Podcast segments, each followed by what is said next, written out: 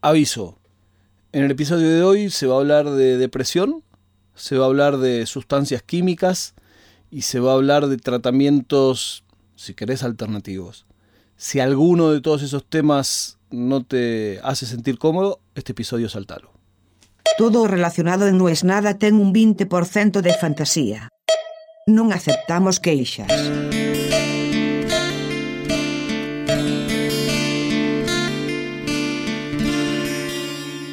Difícil cambiar, pero al final, si no cambiás, es como si no vivís. Vivir es cambiar.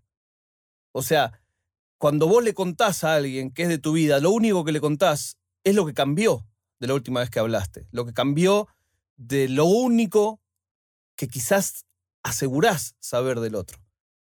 El otro día en LinkedIn encuentro que un flaco que yo conozco, que es un campeón, que lo conozco de hace mil años, de, mundo de los videojuegos, mundo de las empresas, está en una interesantísima, pero no, interesante no, interesantísimo, no, lo que sigue, porque es un tema que yo casualmente estaba investigando, que es muy difícil encontrar material bueno, real, o mejor dicho, confiable, porque cuando vean de lo que estamos hablando van a saber que lo que más querés es hablar con alguien que te pueda hablar de eso en primera persona.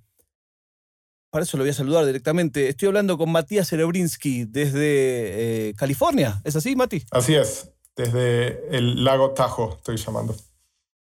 Qué lindo, Lake Tahoe, qué simpático eso. Bueno, nosotros nos conocemos hace más de 10 años. Esa es mi cuenta, más o menos. Soy malo con los números, pero más de 10 años. Tranquilo más. Y nos conocimos en el mundo de los videojuegos. Así es. Bueno, Matías manejaba una de las marcas más importantes del mundo de videojuegos para, para el Cono Sur.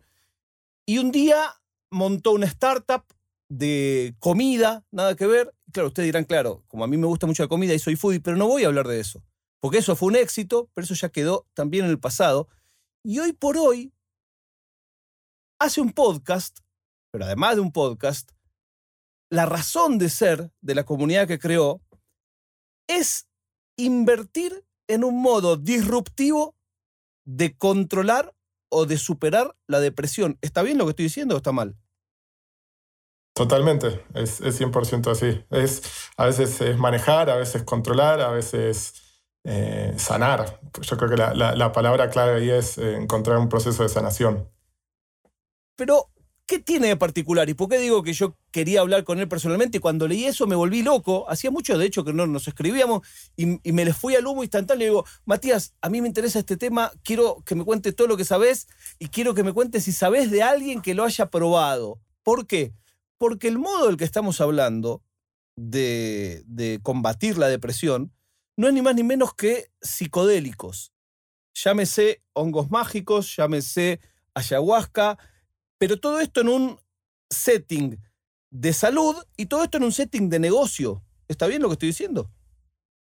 Sí, totalmente. Eh, al, al, final del día, eh, como decías, tanto con el podcast con, eh, como con el vehículo de inversión que tenemos, mi objetivo es expandir el acceso a la medicina con psicodélicos para la gente que puede verse beneficiada. Y la forma en que muchas cosas pasan en, este mundo es que se necesita dinero para, para traer eh, un nuevo producto o una nueva solución al mercado. Así que es, es, eh, es exacto lo que acabas de decir. El podcast se llama Business Trip. Si entienden inglés, se los súper recomiendo. Más allá de lo que piensen de, de este tipo de medicina, este tipo de sustancias, yo lo dije muchas veces acá. Están escuchando a una persona que se formó en el mundo straight edge. Yo toda la vida dije drogas no, alcohol no. Bueno, a los 24 años dejé de ser abstemio de alcohol y al día de hoy nunca consumí ningún tipo de droga que no sea la que me ha recetado el médico. ¿Por qué me interesó esto? Porque hay estudios clínicos cada vez más grandes, hasta incluso hablando con profesionales de la medicina tradicional, que me dicen, muy pronto esto va a ser masivo. Muy pronto, cuando hablamos muy pronto, estamos hablando de 2022, 2023. En 2023, un médico podría prescribirte un alucinógeno para combatir la depresión. Así es.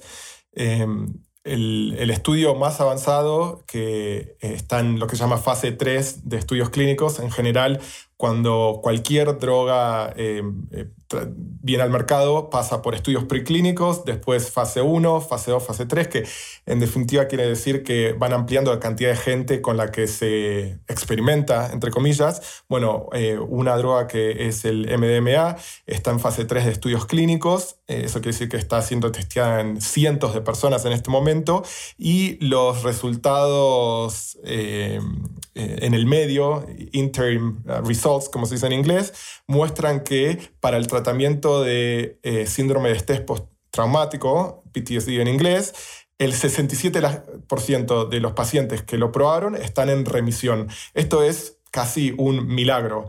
los números que hay hoy en día usando lo que se llama el standard of care, lo, más común usado, eh, muestran que menos de un tercio de las personas que em, eh, tienen síndrome de estrés postraumático están en remisión o, se curan. Entonces, esta solución es totalmente disruptiva y mucho, mucho más eficiente que cualquier cosa que se haya experimentado hasta ahora. Insisto con el background que les quiero dar porque para mí es importante esto, que sepan que Matías es un tipo mega brillante intelectualmente que manejó, como te digo, una de las marcas más importantes, no la voy a decir, pero una de las marcas más importantes del mundo de entretenimiento, que seguramente la tenés en tu casa o la querés tener, eh, y después una startup que fue un éxito genial. O sea, no estamos hablando con un hippie que mientras está hablando con nosotros está fumando en la puerta de la casa. O quizás sí, pero digo, es una persona del mundo de los negocios mega exitoso.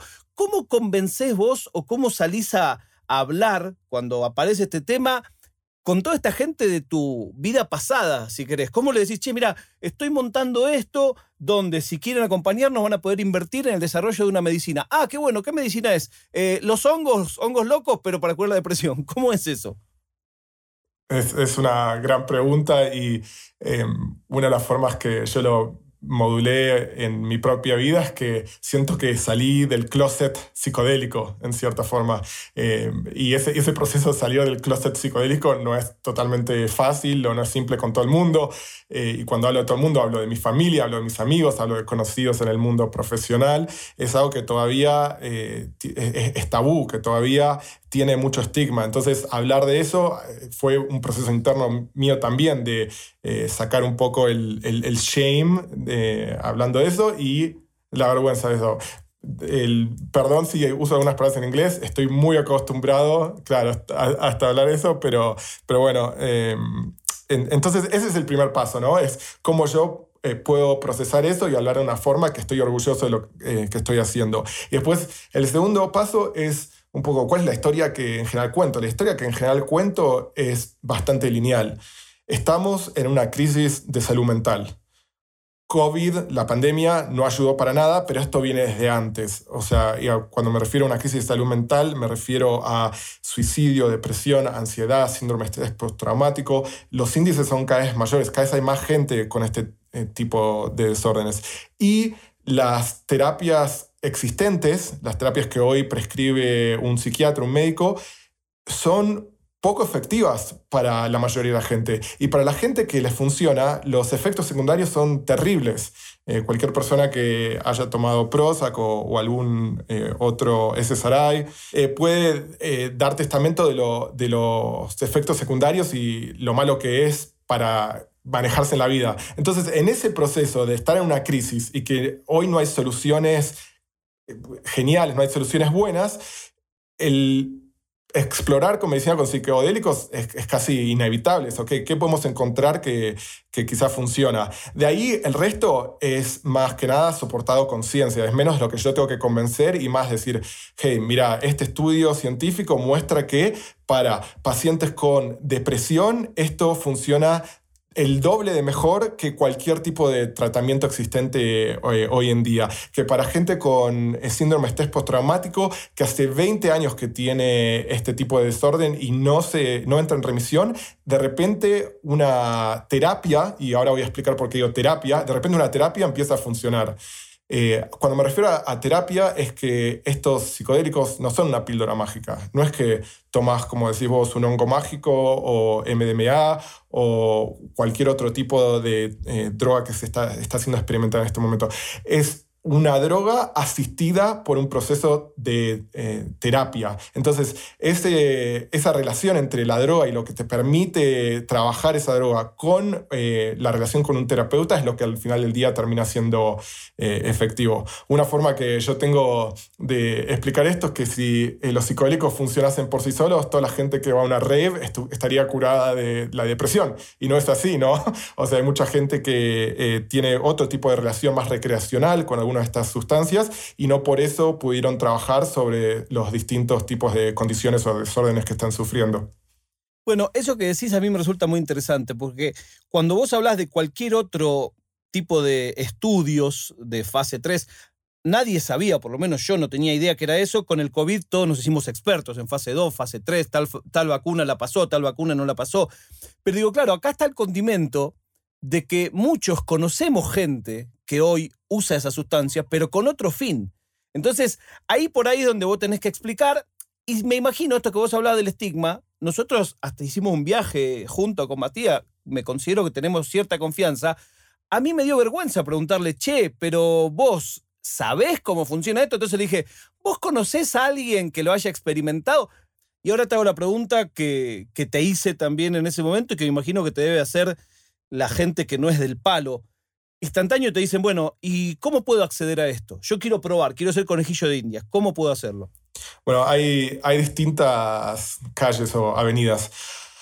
Hablando de estigma, hay una droga, una medicina que no es un psicodélico clásico, pero produce ciertos efectos muy parecidos a los psicodélicos, que es la ketamina. La ketamina está eh, súper estigmatizada, la gente en general dice, no, esto es eh, tranquilizante para caballos. La ketamina es una anestesia muy segura, se usa en pediatría, se usa en gente adulta y al mismo tiempo la ketamina modula ciertos procesos en, en el cerebro que también permiten trabajar en una terapia de la misma forma que los psicodélicos más tradicionales. Entonces, eso está disponible hoy en día. Hay distintos centros en, el mundo, eh, Estados Unidos por ahí es un poco más el epicentro de esto, pero en Europa también, en Argentina también, hay distintos lugares donde se puede acceder a esta terapia. Hay muchos estudios clínicos que muestran que esto es efectivo para depresión y para el tema de ideación de suicidio. Entonces, para esos dos usos, por ejemplo, la ketamina es súper importante. Después de todo eso, o sea, cualquier otro tipo de droga, depende de dónde eh, hay un marco regulatorio distinto. Eh, ¿A qué me refiero? En un lugar como Holanda se puede acceder a terapia con psilocibina, que es el eh, componente activo de los hongos mágicos, de forma legal. Hay eh, centros, hay retiros muy interesantes y muy serios, que están muy controlados, con gente muy ética y responsable que lo está haciendo. Y luego en todo el resto del mundo hay un gran movimiento que pasa underground, pasa abajo de la legalidad, que mucha, esta gente son terapeutas, eh, gente eh, que trabajó con estas medicinas por décadas y que lo hacen con el fin de poder ayudar a gente. Eh, también hay que tener cuidado porque como en cualquier lugar donde hay una simetría de poder, hay un potencial para situaciones no placenteras o para abusos. Entonces yo no estoy recomendando a nadie que vaya y haga esto sin haberse informado, sin haber tenido referencias de con quién lo está haciendo y, y también entendiendo cuál es el perfil de riesgo de hacer algo así, eh, no dentro del marco de eh, la legalidad. Bueno, yo escuché el podcast que se llama Business Trip, que se lo recomiendo mucho, donde en cada episodio van hablando con distintos emprendedores de este mundo, que claro, todos tienen aristas distintas, muy interesantes. Uno de ellos, en cuanto lo escuché, me metí en la página y te hace como un cuestionario para aquí tengo yo gente que le gusta el cripto igual que a mí, así como las páginas de bolsa te hacen un cuestionario y están obligados a hacerlo legalmente, que da tu perfil inversor, que es como para avisarte de los riesgos, en esta página también te hacen un cuestionario a ver si vos podrías ser paciente de ellos o no. Y quiero hacer también un hincapié en esto, en lo que dice Mati. Estamos hablando de investigación científica. Él lo dijo perfecto. No se trata de que vas, compras a un puntero, te das vuelta y listo, te curaste. No, no es eso, no tiene absolutamente nada que ver con eso. Exactamente, no, tiene nada que ver con eso. De hecho, eh, administrar medicina con psicodélicos sin un marco terapéutico, en mi opinión, es completamente irresponsable. Al fin del día, esto es eh, algo muy delicado, que es la salud mental de la gente, entonces eh, los emprendedores con los que nosotros hablamos en el podcast y las empresas eh, en las que nosotros invertimos son empresas en las que obviamente hay un potencial de, ganar dinero, pero esto está alineado con una forma ética y responsable y con integridad de traer estas medicinas a la sociedad. Bueno, me resulta súper interesante, Mati. Quienes quieran leer y escuchar pueden hacerlo en Business Trip. Hay algo en castellano, me sorprendió lo que dijiste de Argentina. Yo no sabía que en Argentina eh, se trataba este, con este tipo de, técnicas, este tipo de, medicinas. ¿Eso es público? ¿Se puede encontrar en algún lado? ¿Hay algún recurso que puedas recomendar en castellano? ¿Algún recurso en castellano? Te lo voy a pasar después, no tengo nada a mano. Dale, lo voy a agregar lo agrego en las notas de este episodio. Espectacular. Lo que sí estoy seguro y, conozco centros eh, de salud mental y centros psiquiátricos de mucho renombre en Argentina. Eh, por ahí prefiero no dar nombres porque no sé hasta dónde están hablando eso públicamente, pero centros de muchísimo renombre están ofreciendo eh, terapia con ketamina. O sea que vos, si te estás tratando, una buena idea es preguntarle a tu psiquiatra, a tu terapeuta, si está al tanto del tema y qué opina, ese podría ser un buen punto de partida. Definitivamente, sí, ese es un, gran punto de partida y después empezar a investigar por ahí online y hablar con distintos referentes. Eh, como comentaste vos, si alguien quiere escuchar algo en inglés, en nuestro podcast eh, ah, trata de traer esto a, todo el mundo, no es súper técnico, no es súper científico, sino que habla de una forma que quizás le llega a más gente. Y te hago la última pregunta que te hice también en privado, pero sé que a mucha gente que escucha esto quizá le interese. ¿Se puede invertir uno? ¿Yo puedo vender un cachito de, mi cripto y decir quiero invertir en esto? La respuesta es corta sí. Hay dos formas de invertir. Una es en el mercado público. Hay empresas que eh, están en, la bolsa en Canadá y en Estados Unidos eh, que se enfocan en este mercado, entonces esa es una forma de invertir. Obviamente esas son inversiones eh, con relativo menor riesgo que inversiones privadas y al mismo tiempo con relativo menos potencial de upside. Y después, la forma en que eh, nosotros invertimos es en startups. Son empresas muy, muy pequeñas, es una idea quizás, o un poquito más que una idea, y nosotros nos asociamos, trabajamos con el emprendedor para traer esto eh, al, mundo. Entonces, de esa forma, también se puede invertir. Tenés que ser lo que se llama un inversor eh, calificado, que tiene ciertas regulaciones en cuanto a ingresos, a capacidad de, si querés llamar de una forma, entender los riesgos asociados con una inversión eh, en una empresa privada, pero se puede y si quieren chequear eso, nosotros tenemos una página web que habla un poco de nuestro fondo y lo que hacemos, se llama Symed Ventures, p s y m e Ventures.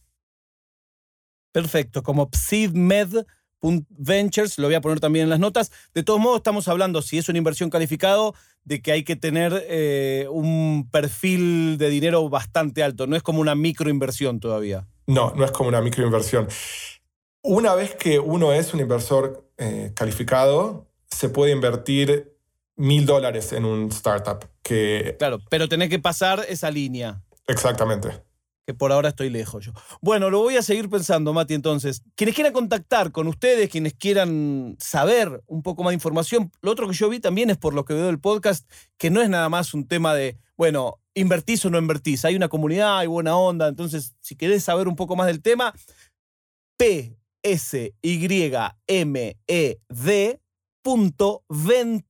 con V o B corta, Ventures como aventura, pero con E y S, Ventures. ¿Es así? Perfecto, y también estoy en Twitter, eh, mi usuario es Maticere, así que si alguien eh, quiere conectarse, ahí también a veces comparto información interesante de esta industria. Hubiéramos empezado por ahí, era más fácil. Maticere, con S, eh, arroba Maticere, ahí lo pueden seguir y, y, le pueden preguntar. Bueno, Mati, yo te quiero agradecer un montón por desasnarnos, por compartir esto. Te felicito por la valentía de abandonar el mundo corporativo en la cresta de la ola, porque eso, es, eso vale más todavía, eh, y por seguir algo que, en lo que vos crees. Y ojalá con el tiempo sepamos que hay, pudo ayudar a más gente. Muchísimas gracias, Mati. Gracias a vos, me encantó haber reconectado después de tanto tiempo. Dale, nos vemos pronto. Pues, para que a mí me reconozcas, soy el que todavía a los 47 está en línea cero. Eh, no es nada.